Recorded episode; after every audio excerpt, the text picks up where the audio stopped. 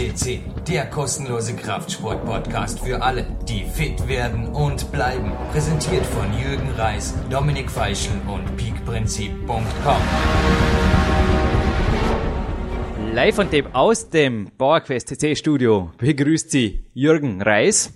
Und wann immer ich den Dominik Feischl am anderen Ende Österreichs begrüße und wir nicht über ein eigenes Fachthema fachsimpeln, sondern noch einen Studiogast haben, dann, lieber Dominik, dann riecht es schwer oder dann schaut es schwer aus nach was?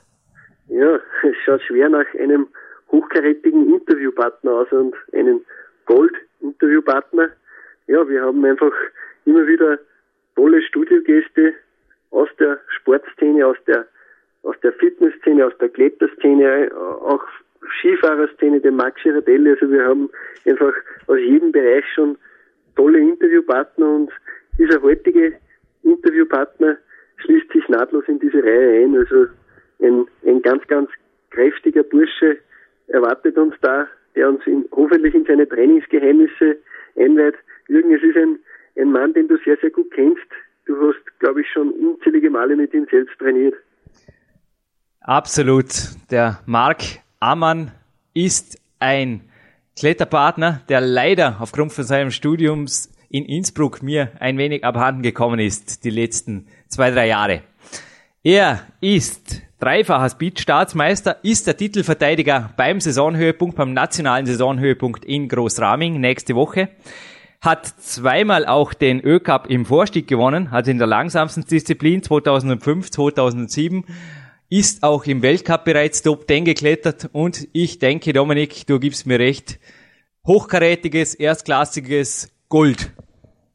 Absolut, also natürlich wie alle Goldinterviews haben wir, da durfte ich dieses Interview natürlich vorab hören und ja, ich, ich kann nur sagen, es, es ist einfach gewaltig. Es, es bestätigt mich einfach, dass ein Athlet einfach ein Athlet ist. Es, es sind sehr, sehr schöne, sehr, sehr gute Aussagen drinnen, liebe Hörer. Das, ja, ich glaube, für jeden ist etwas dabei und das nicht nur für Kletterer, also für jeden.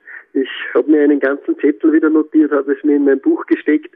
Ich werde sehr, sehr oft darin nachschauen, weil, weil einfach sehr, sehr essentielle Aussagen dabei sind. Der Marc hat auch sehr viele Ausbildungen gemacht am Rande des Klettersports.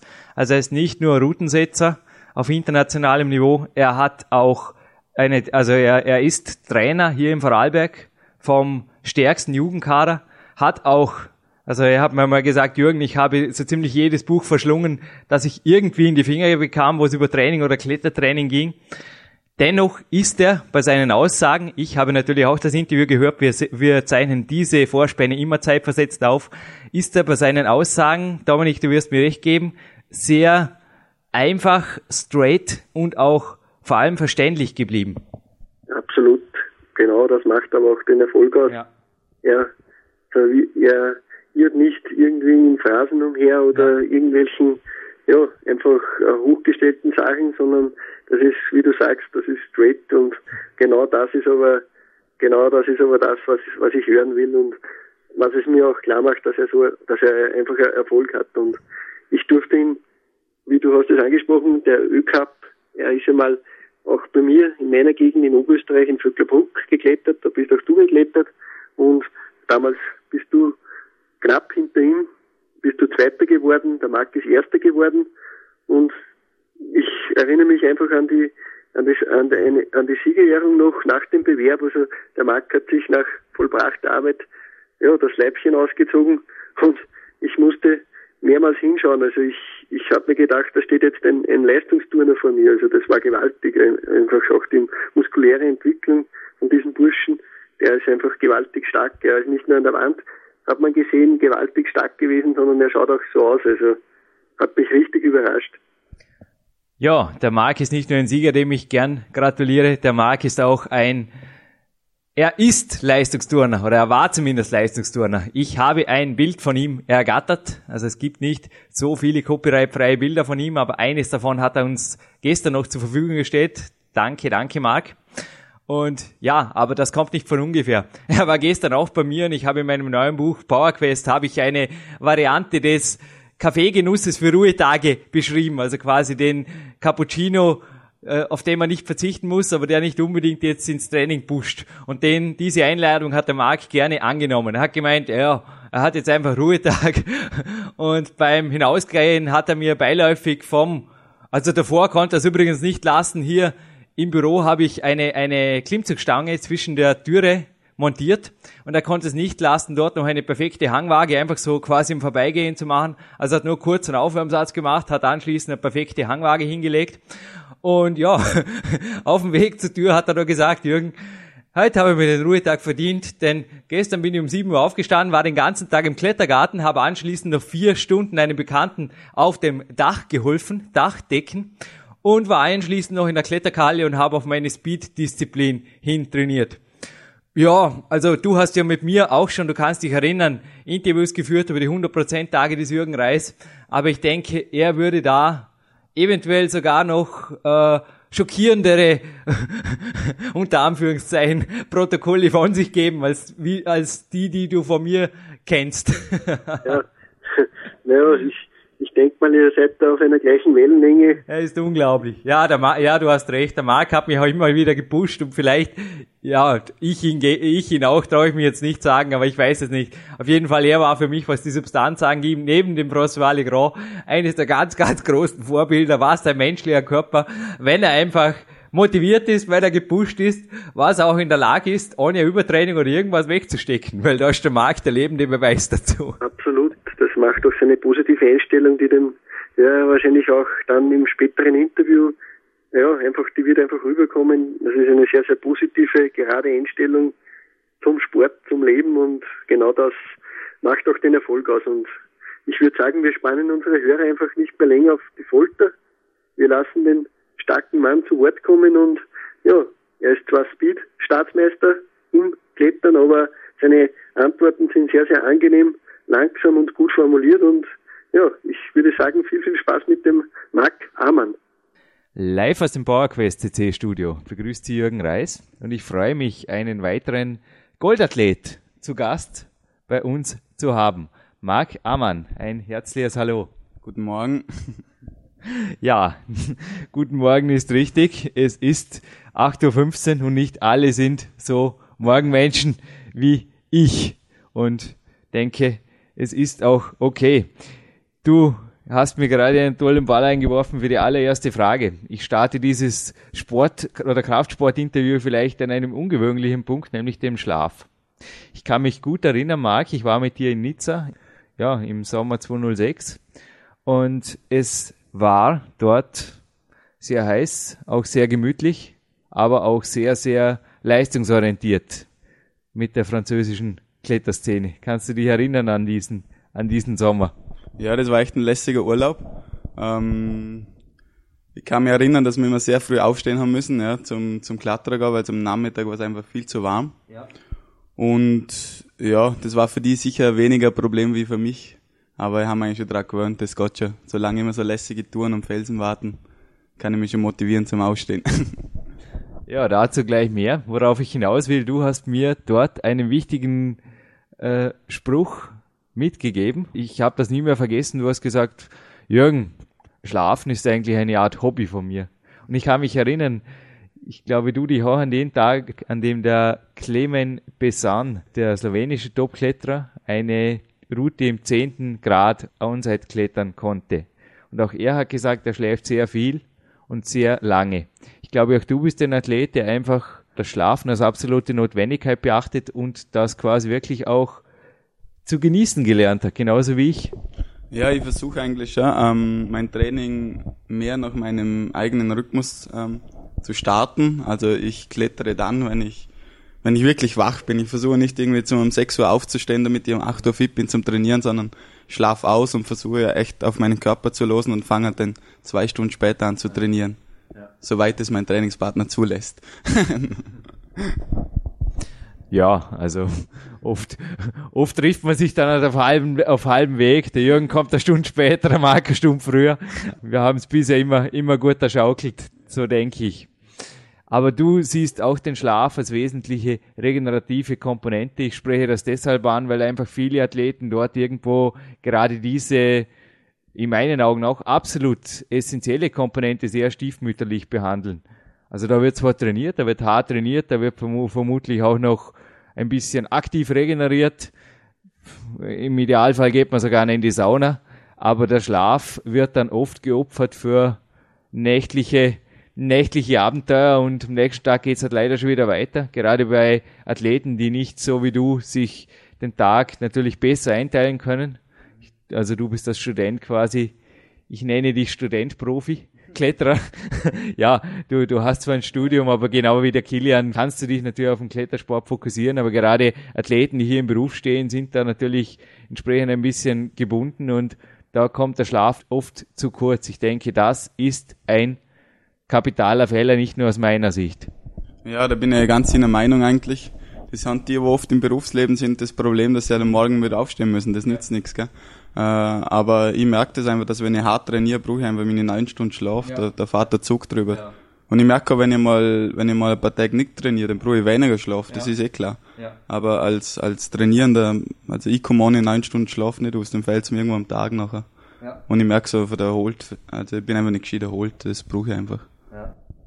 Ja, mir geht's genau gleich. Also ich habe auch nein, ich kann mich dort an den Südfrankreich Sommer in Nizza noch sehr gut erinnern. Wir haben teilweise bis zu zehn Stunden geschlafen und uns am nächsten Tag auch wirklich zu unserem Hobby Schlaf gratuliert und uns gegenseitig auch oft zu schweren Touren gratuliert, denn wir haben auch einfach super regeneriert. Also gerade in einem Kletterurlaub oder in einem Trainingslager ist natürlich entscheidend, dass man viele frische Trainingstage unterbringt. Aber das ist natürlich auch zu Hause oft realisierbar, indem man einfach nur die entscheidende Stunde länger schläft.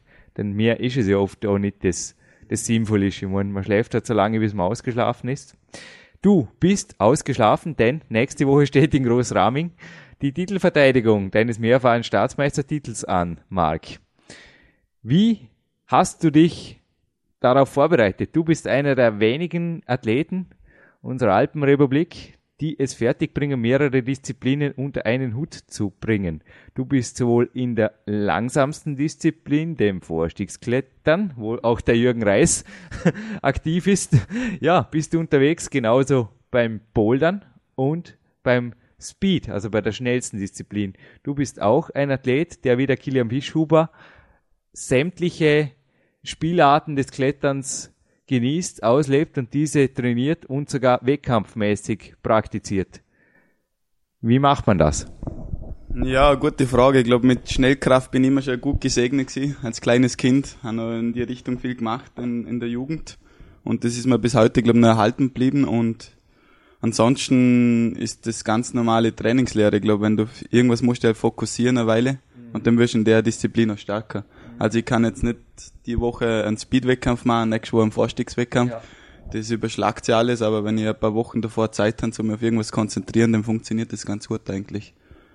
Und das ist ja, glaube allgemein, wenn, die, wenn ich irgendwas anders trainiere, dass man sich einfach Zeit nehmen muss und das, wo man stärker werden will, das fokussiert einfach fertig und da macht man nicht nach einer Liegestütz und Sit-Ups nebenbei, sondern konzentriere mich auf das, wo ich, wo ich wirklich stärker werden will. Mhm. Das versuche mal ich. Ja, also ich habe dich auch teilweise im Winter dann gesehen oder am Ende des Winteraufbaus mit einer nicht sehr überzeugenden Kraft Ausdauer, die dann allerdings sehr schnell wieder gekommen ist. Im Gegensatz zu mir hast du dich dann teilweise wirklich monatelang, oder monatelang ist vielleicht übertrieben, aber mehrere Wochen einfach zum Beispiel nur aufs Bouldern fokussiert.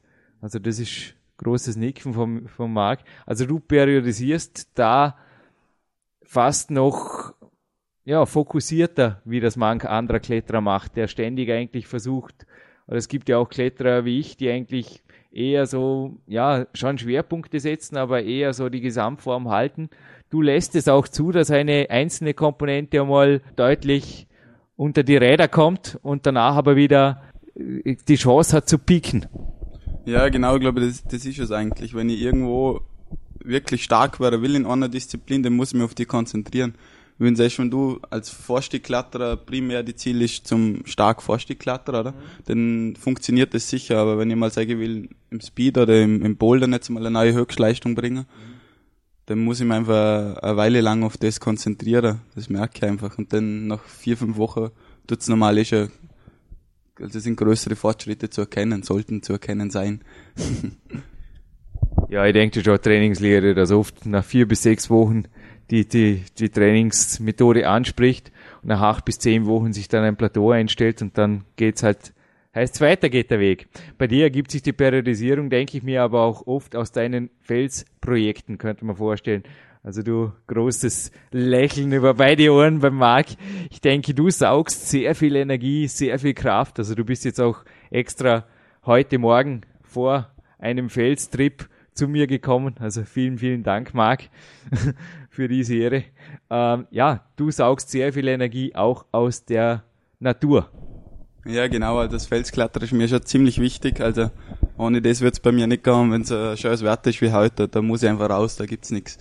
Und ich habe im Sommer dann einfach oft Projekte, wo mich, wo mich sehr, also 100% fesseln und wo ich auch, also voll investiere, wo, wo man echt noch, muss ich sagen, als Wettkampfkletterer ein zweiter Platz ist im Sommer und ich mich wieder dann im Frühling aufs Wettkampfkletterer konzentriere. Ja. Ja, Marc, wir haben die Gerda direkt, die Gerda Raffezeder, als erste Goldfrau direkt vor deinem Podcast hier auf dem Portal, also Nummer 82. Sie hat sich selbst auch als robuste Natur bezeichnet. Ich denke, da werden wir ihr nicht widersprechen. Sie ist sicherlich eine der, der muskelbepacktesten Frauen überhaupt im Klettersport, aber, aber gleichzeitig auch eine der rohkräftigsten. Du bist 24 Jahre alt, Marc. Gib uns bitte kurz, wie schwer bist du und wie groß bist du? Also ich bin 1,74 groß und habe so um die 67 Kilo nach Tagesverfassung. Auch hier wieder ein großes, ein großes Meilen beim Marc, ein berechtigtes. Also du bist für einen Kletterer auch starker, robuster Natur. Wie schätzt du dich ein? Oder ich habe dich auch schon nach, We nach Wettkämpfen, wo es uns beiden nicht so gut gelaufen ist, oft ein, ein super Zeitpunkt auf einer mehrstündigen Autofahrt natürlich entsprechend über Staturen der anderen und so weiter oder Trainingstechniken oder wie auch immer, Körpertypen zu philosophieren. Wie schätzt du dich da ein? Was sind die Vorteile? Was sind die Nachteile? Und was ist auch im Klettersport für dich quasi der Optimalathlet? Ja, der Optimalathlet ist vielleicht sicher ein paar Kilo weniger. Es funktioniert sicher auch, aber es gibt sicher viele äh, Typen und Formen, wo funktionieren zum Starkkletterer. Was sicher ein Vorteil bei mir jetzt ist, behaupte, dass ich eine relativ gute Substanz habe und, und dadurch eigentlich relativ viel Training wegstecken kann. Ja. Und das mir sicher wieder hilft, um die Disziplinen kombinieren, wo wir vorher schon waren. Disziplin, Disziplin. Du kannst dich erinnern, als wir dieses Interview vorbesprochen haben. Ich habe dich am Wochenende kurz vor meinem eigenen Training in der K1 Dornbirn getroffen, also in der, in der Kletterhalle hier in Dornbirn. Du hast sofort gelacht, als ich das Wort Disziplin in den Mund genommen habe und ich habe gesagt, Marc, wir, wir sprechen dieses Thema auf jeden Fall an, aber deine Disziplin sehe ich in eben dem Bereich, den du gerade selbst erwähnt hast. Ich habe noch nie einen Kletterer erlebt, außer mir selbst, der direkt nach dem Wettkampf also nach einem Wettkampf, wo es nicht gelaufen ist, sich in den Trainingsraum stürzt oder einfach die Kletterwand attackiert. Und eben genau das hast du letztes Jahr gemacht, nachdem wir vor Zürich von einem nicht sehr erfolgreichen Weltcup zurückgefahren sind. Du hast absolute Trainingsdisziplin und wie die Gerda, denke ich, kommen bei dir aber auch andere Lebensbereiche nicht so kurz. Das bist einfach du. Beschreib uns bitte dein in kurzen Worten vielleicht einfach dein Lifestyle klettern, den du einfach in meinen Augen sehr, sehr souverän im Griff hast. Ja, ich bin sicher ein Lebemensch und ähm, bin also selten auf einer After-Contest-Party zu missen. ähm, was ich sagen muss, dass man das Klettern einfach wirklich extrem taugt und dadurch eine Disziplin relativ leicht für mich zu verwirklichen ist zum viel trainieren, weil ich heb's einfach nicht aus, wenn ich zwei Tage nicht klettern kann und ja. Und gerade wie du siehst, nach dem Wettkampf, ja, da hast du eh schon zwei Tage Ruhetag gemacht davor und davor eine Woche geschaut, dass ich auch fit bist im Wettkampf. Dann läuft's am Wettkampf nicht, hast 20 Züge gemacht und darfst wieder heimfahren. Ja, das ist eh logisch, dass du motiviert bist zum nachher Klettern, oder? Logisch für mich, logisch für dich absolut geisteskrank oder ja in, am Rande einer psychischen Störung für viele eventuell für viele die uns jetzt auch zuhören also ich habe, wie gesagt, ich habe da wirklich schon aus dem Bekanntenkreis scharfe Kritik an dieser Technik geerntet, aber ich kann es dir absolut nachfühlen. Marc, wenn du gesagt hast, du hältst es nicht zwei Tage ohne Training aus. Der Andreas Bindhammer hat uns hier in einem Gold-Interview auch sehr schön seine Trainingsphilosophie irgendwo dargestellt. Er ist ebenso wie ich überzeugt, dass ab und zu sich an den Rand des Übertrainings zu führen zum Erfolg führt.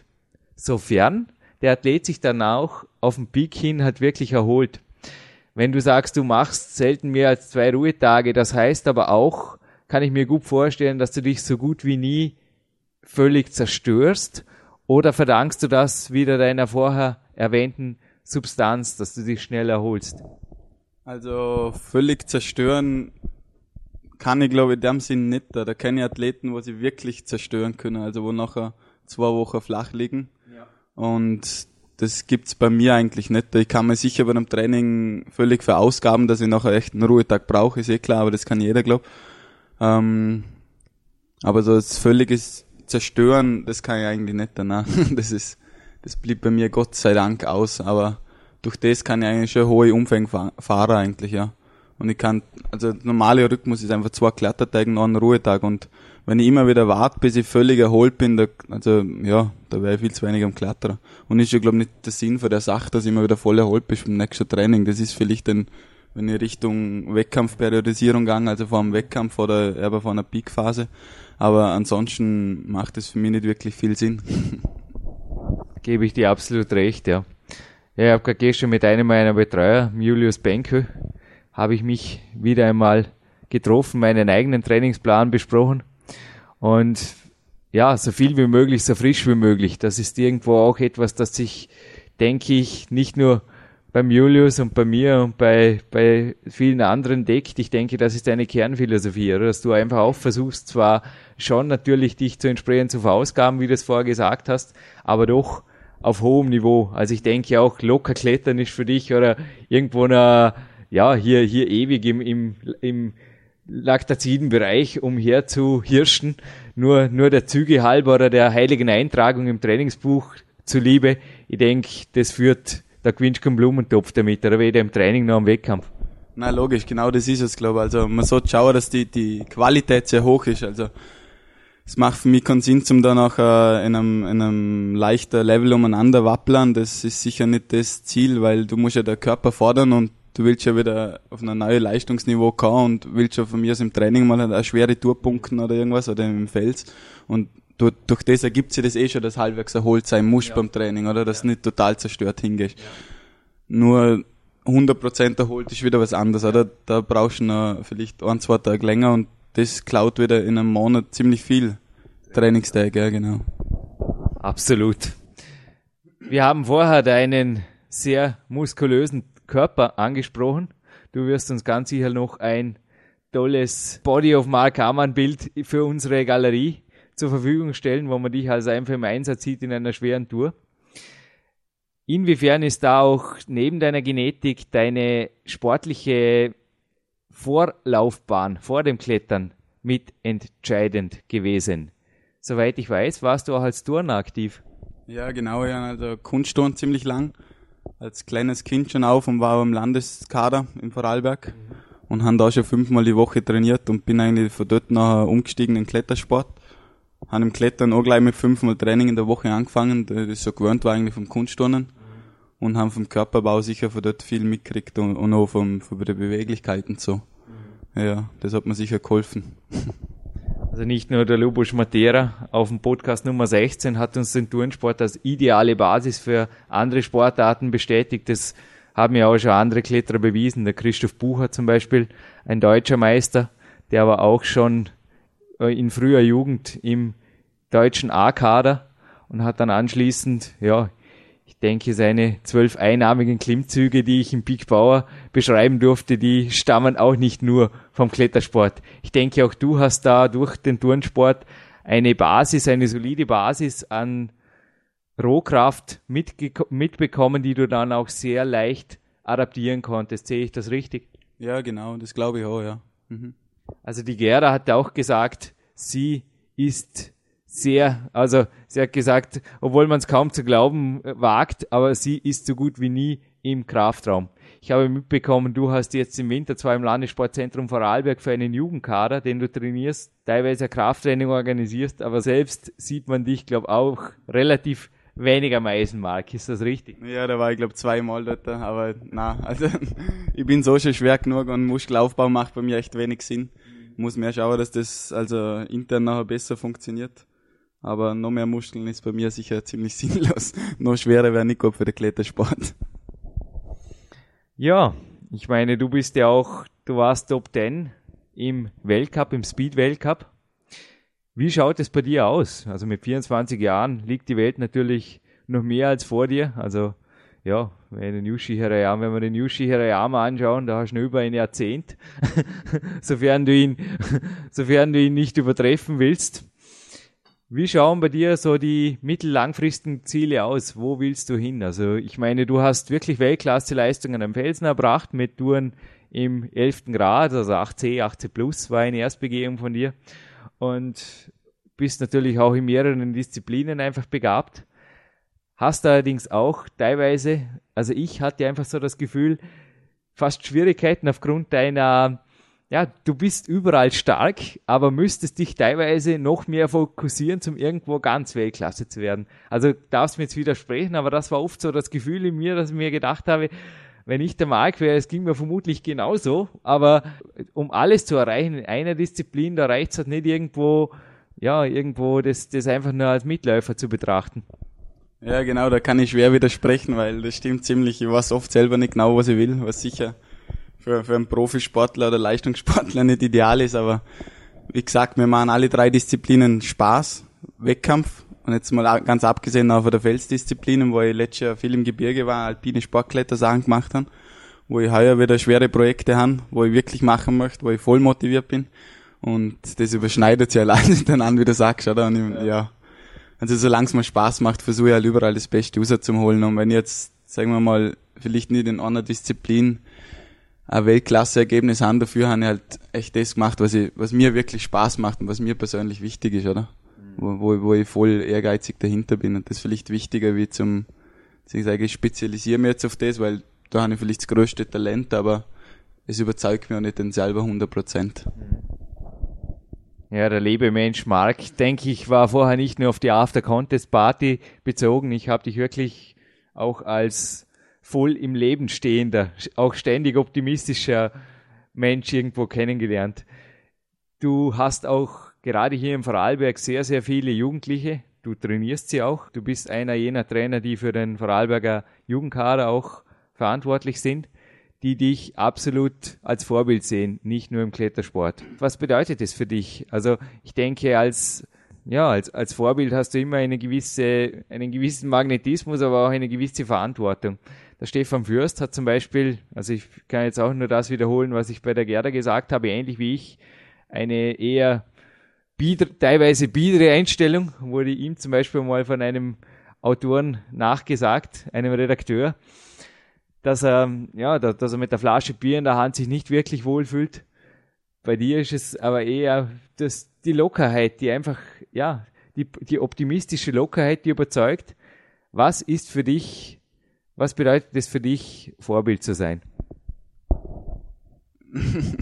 ja, ist eine gute Frage. Wenn ich jetzt Vorbild bin, ja, sollte jetzt vielleicht so eine Bierflasche jetzt nicht gerade ja sagen, aber im Prinzip sollte man einfach das Leben genießen und oder Klettersport genießen und, und ich glaube, da bringt dir nichts von deiner Sache um, was da so lange alles in Grenzen hebst und ja, in die Richtung wäre es sicher das Richtige.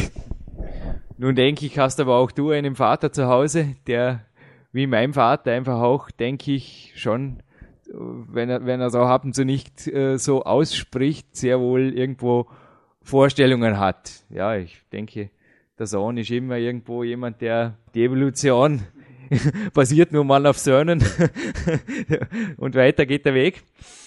Wie schaut das bei dir aus? Also du hast mir auch einmal eine sehr, sehr einfache, ein sehr, sehr einfaches Lebensprinzip auf einer längeren Autofahrt nahegebracht. Du hast gemeint, Jürgen, im Prinzip musst du einfach wissen, was will ich im Leben, was will ich erreichen, wie viel Geld brauche ich dafür und mehr brauche ich nicht und alles andere, was darüber hinausgeht, empfinde ich als Luxus, der mich sogar eher blockiert oder mich von meinen Zielen abbringt. Nun ist ja der Klettersport leider nicht gerade eine Sportart, wo, wo wir mit Sponsorengeldern überhäuft werden und von Preisgeldern die Konten in Mono Monaco anlegen brauchen. ja, wie, wie, wie schaut es bei dir aus? So, dass, dass du einfach das Gefühl hast, okay, ich lebe für den Klettersport, ich bin Profi, aber jetzt auch in, in, in Bezug auf die Vorbildfunktion. Ich, ich möchte einfach doch was darstellen, für mein Umfeld auch etwas darstellen, das eine ganzheitliche Persönlichkeit ergibt. Und dazu gehört nun einmal auch in gewissem Maße, sage ich mal, der materielle Erfolg. Ja, klar, also in, ich mache meine Ausbildung in, in Innsbruck als Bauingenieur und ist ein fixes Standbein eigentlich mit dem Lehrer und ich weiß, dass ich vom Klettersport nie lehrbar kann und vielleicht auch gar nicht will, weil vielleicht belastet das nur mehr. Wenn ich wirklich von dem abhängig bin, dann muss ich mich fokussieren und, und muss irgendwo was erreichen und so. Und so kann ich das eigentlich so lehrbar, wie ich das will, oder? Das haben ja das schon von mehreren gehört. Mhm. Dass vielleicht das gar nicht so blöd ist, dass bei uns nicht so viel zum Holen ist. ja. ähm, ja, als Vorbild möchte ich hier sagen, dass irgendwo eine Ausbildung neben dem Kletterer ist sicher nicht blöd, oder? Weil man so, und es lenkt sicher nicht ab, behauptet, oder? Also ich glaube ja. nicht, dass das irgendwie belastet, der Klettersport, sondern ganz im Gegenteil.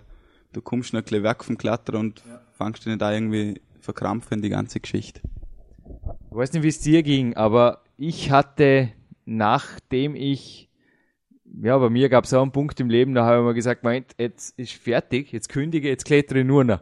Also das war so der, der unter Anführungszeichen Profi-Einstieg, zumindest was den Lifestyle anging. Aber nach zwei Monaten hatte ich plötzlich das Gefühl, es ist zu wenig. Und als ich hinterher wieder andere Herausforderungen suchte, mich natürlich beruflich wieder engagierte, in, auch, wenn auch nur im Teilzeitbereich, die dann zu meiner Selbstständigkeit führte und auch wieder andere Visionen, andere Ziele im Leben hatte, als nur unter Anführungszeichen das Klettern, ich begann die Trainingszeit wieder als sehr, sehr wertvoll zu achten. Ich begann auch wieder das Klettern an sich höherwertiger zu betrachten. Wie ging es da dir? Ich glaube, auch du hattest schon Zeiten, wo du einfach nichts anderes hattest als Klettern und dann aber auch wieder ernstere Baustellen im Leben, nicht nur als Bauingenieur, bewältigt hast. Ja, also Klettern hat sehr einen hohen Stellenwert bei mir. Das, also sprich, ähm, ich versuche eigentlich, dass ich meine Trainingseinheiten einfach unterbringe im Tag und das hat eigentlich Vorrang und dass ich auch mal, dass ich auch die, die Zeit habe, um einen ganzen Tag am Fels zu verbringen und so. Und aber dennoch glaube ich, dass, dass man alles andere durchaus mit dem Trainingsumfang bewältigen kann. Also ich glaube nicht, dass das ein Problem ist zum noch nebenbei studieren oder irgendwas, das behindert überhaupt nicht oder arbeiten, ganz sicher nicht. Arbeit hat noch keinem geschadet, so hat der Hans-Peter Sigrisch, der Schweizer Nationaltrainer, mal ausgedrückt. Aber auch der Frost Grand hat uns auf meinem, einem meiner, einer meiner Lieblingspodcasts, der Nummer 60, sehr, sehr schön einfach auch im letzten Teil des Interviews vermittelt, wie ihn teilweise sogar die ganze Profisituation mehr als gestresst hat. Also er hatte dort familiär natürlich mit seiner Ex-Frau noch ziemliche Probleme in der Zeit, aber es war wirklich so, dass er dann plötzlich für Preisgeld klettern musste, dass er erfolgreich sein musste. Und es hat ihm nicht nur den Spaß, Spaß am Klettern genommen, sondern er hat letztlich dann auch ja, miserable Resultate geliefert bei den Weltcups. Er war, ich habe ihn auch selbst gesehen, er war teilweise nervös, ist im Viertelfinale ausgeschieden an einer Wohlerstelle, wo er sicherlich mit dem freien Kopf einfach drüber geschnappt hätte. Und hat dann zwei Jahre gar nichts mehr geklettert, wettkampfmäßig und ist dann aber zurück ins Leistungsklettern und hat ja auch, wie er es auch im Interview gesagt hat, plötzlich mit dem freien Schädel äh, auf, auf, einer, auf einer französischen Staatsmeisterschaft wieder eine, eine absolute Top-Platzierung dem zweiten Platz erreicht. Es war wirklich, ich denke, oft ist wirklich der, das, das frei im Kopf, das auch der Andreas Bindhammer erwähnt hat, da ist Arbeit gar nicht die, der schlechteste Weg, sage ich mal, im Kraftsport. Ich meine, du hast recht. Ich sage auch zu, bei mir, also ich bezeichne mich deshalb als Profi, ähnlich wie du auch gesagt hast, dass einfach das Training die oberste Priorität hat, da fährt der Zug drüber. Und ich denke, das ist bei dir genauso. Großes Nicken vom Marc.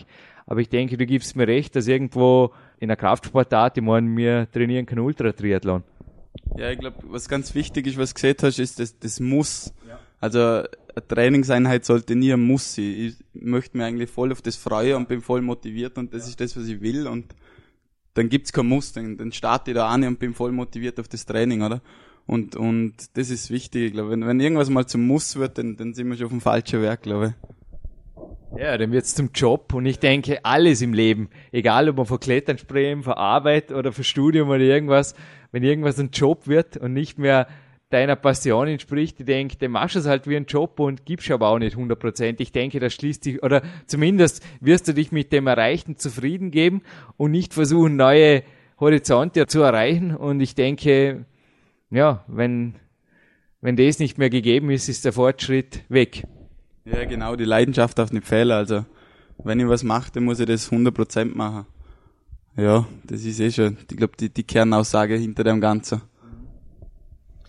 Marc, eine letzte Frage noch, bevor ich dich an den Felsen entlasse. Die Sonne, die Sonne zieht den Marc magnetisch an. Ich kann es ihm nachfühlen.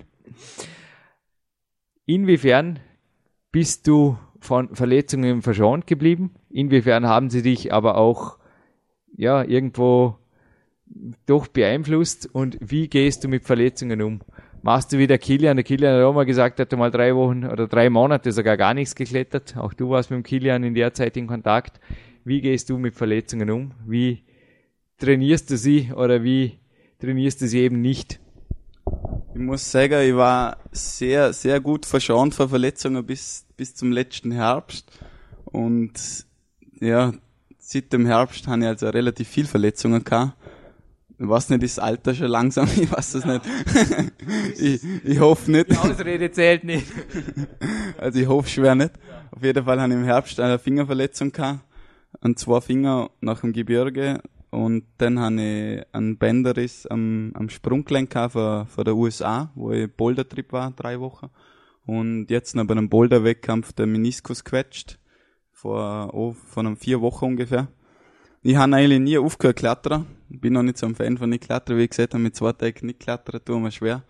Wenn es unbedingt sein muss, dann, dann führt Deckungswerk vorbei. Wenn, wenn ich nichts machen kann, kann ich nichts machen, das ist eh klar. Wenn ich einen Gips dort habe, dann habe ich einen Gips dort, kann ich auch nicht klettern. Ich bin Gott sei Dank von dem verschont geblieben und habe immer was machen können.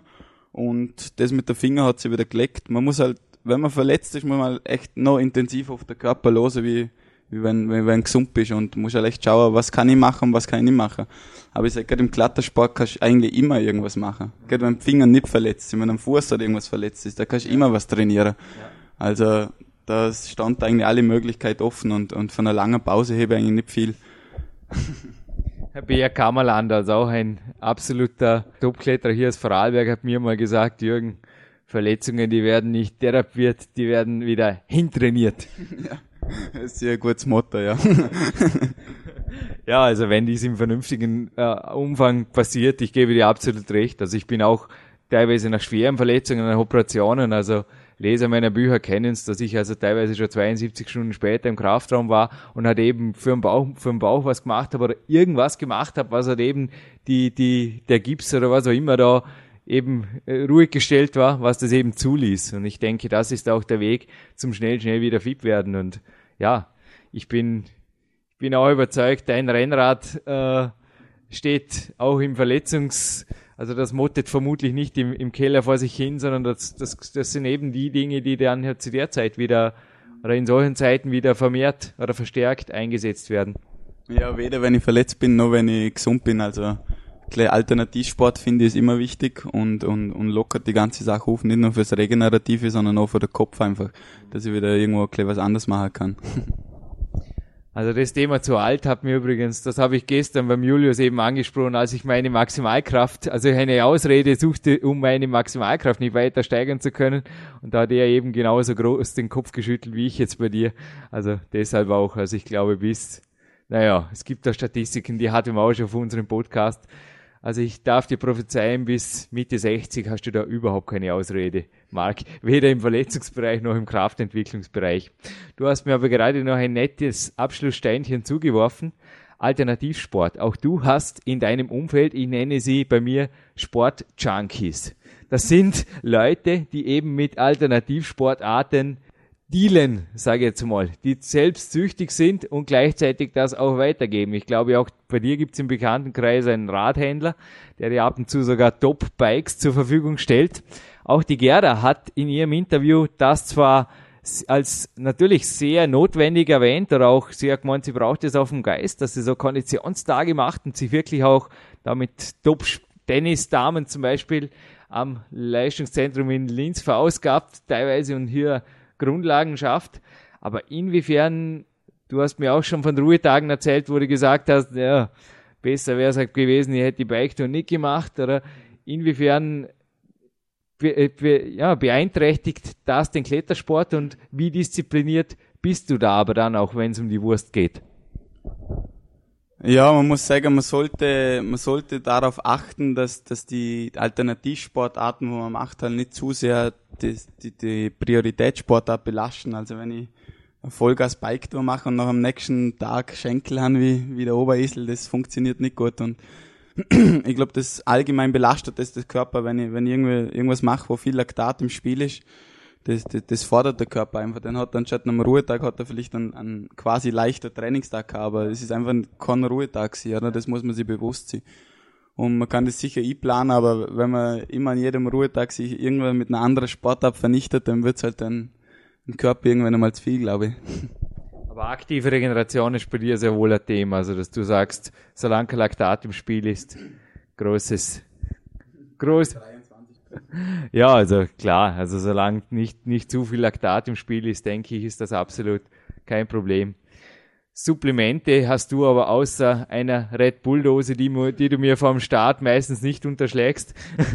da, ja, hast du aber sonst relativ wenig, also sonst regenerationsfördernde Maßnahmen, denke ich, ist bei dir primär der Schlaf, sehe ich das richtig? Ja, genau. Also ein Kaffee am Morgen und ein Red Bull wären Einheiten, das war's, glaube ich. Also da bin ich einfach auch zu undiszipliniert um das Einnehmen und Sorgen und alles. Und ich schaue, dass ich mit einer ausgewogenen Ernährung eigentlich durchkomme, ja. Marc, auch du warst einer der Studiogäste, die es fertiggebracht hat, während dem Interview seinen Kaffee zu trinken. Also wie gesagt, ich habe größten Respekt. Ich habe es bisher noch nie geschafft. Bei mir war, war dann immer die Tasse Kaffee kalt, darum probiere ich es gar nicht mehr. Mein Blick fällt gerade auf ein Bauerquest-Buch, das nur druckfrisch von unserem ebenfalls starken Kletter- und Staatspreisdrucker Jürgen Höfle letzte Woche bei, bei mir eingetroffen ist. Ich denke, dieses Buch hast du dir mehr als verdient. Ich danke dir für das Interview und freue mich natürlich, dich in Großraming zu sehen und wünsche dir einfach noch viele erfolgreiche Trainingstage bis dorthin und natürlich danach. Ja, vielen Dank.